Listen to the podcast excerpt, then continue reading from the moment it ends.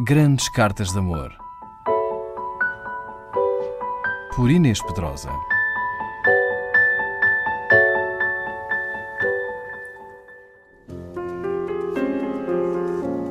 O escritor norte-americano Scott Fitzgerald e a sua mulher Zelda fizeram furor nos meios literários e boêmios de Nova York e de Paris nos anos 20 do século passado. Mas o sucesso literário do marido relegou Zelda para segundo plano e todas as suas tentativas de conquista da celebridade, na dança, na literatura e na pintura, foram em vão. A esquizofrenia de Zelda acentuou-se e empurrou-a para o hospital psiquiátrico em 1930. Scott Fitzgerald continuou a escrever-lhe cartas apaixonadas, na esperança de que Zelda se recuperasse, o que não aconteceria. 26 de abril de 1934. Perdoa-me que esta carta seja ditada em vez de escrita pela minha mão, mas se visse o meu escritório neste momento e a quantidade de coisas que chegaram, compreenderias. Aquilo que deves combater é o derrotismo sob todas as suas formas. Não tens nada que o justifique.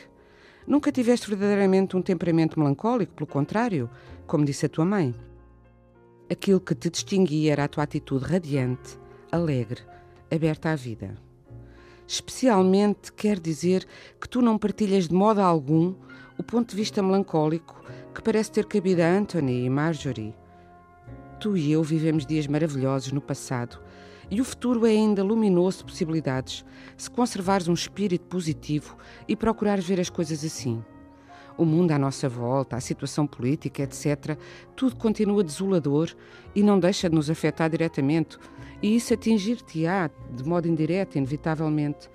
Mas tentas escapar a isso através de um qualquer procedimento de higiene mental, à medida da tua capacidade de invenção. Deixa-me repetir que não quero que te preocupes tanto com o meu livro, que é uma obra melancólica e parece ter assombrado a maior parte dos críticos. Inquieta-me muito que estejas a relê-lo. Representa fases da existência que agora já terminaram.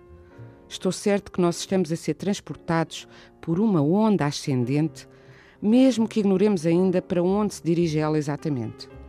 Nenhum sentimento de tristeza da tua parte tem a menor legitimidade. Os teus quadros tiveram sucesso. A tua saúde está muito melhor, segundo os médicos. E o único elemento de tristeza é o de viver sem ti, sem ouvir as notas da tua voz, com as suas inflexões íntimas e particulares. Tu e eu fomos felizes. Não fomos felizes uma vez, fomos felizes mil vezes. A hipótese de que a primavera, que existe para toda a gente, como nas canções, possa existir também para nós, essa hipótese é muito brilhante neste momento, porque, como de costume, eu posso lhe fazer a maior parte da opinião literária contemporânea na palma da minha mão, e eu fazê-lo vejo nela vogar um cisne, e esse cisne és tu, e só tu.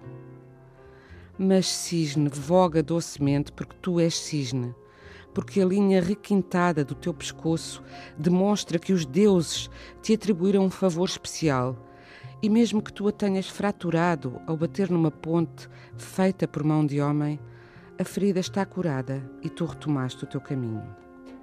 Esquece o passado, aquilo que puderes esquecer, e volta-te para regressares a mim, para este refúgio que é para sempre teu, mesmo que às vezes ele possa parecer um antro tenebroso, iluminado por tochas furiosas.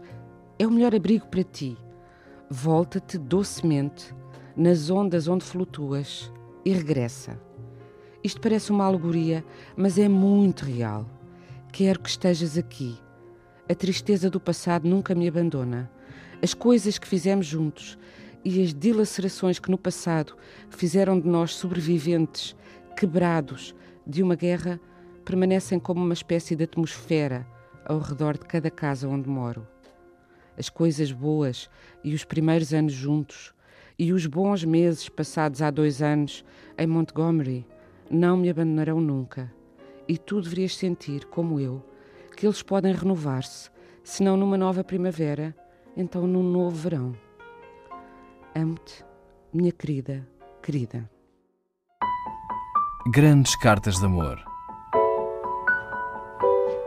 Por Inês Pedrosa.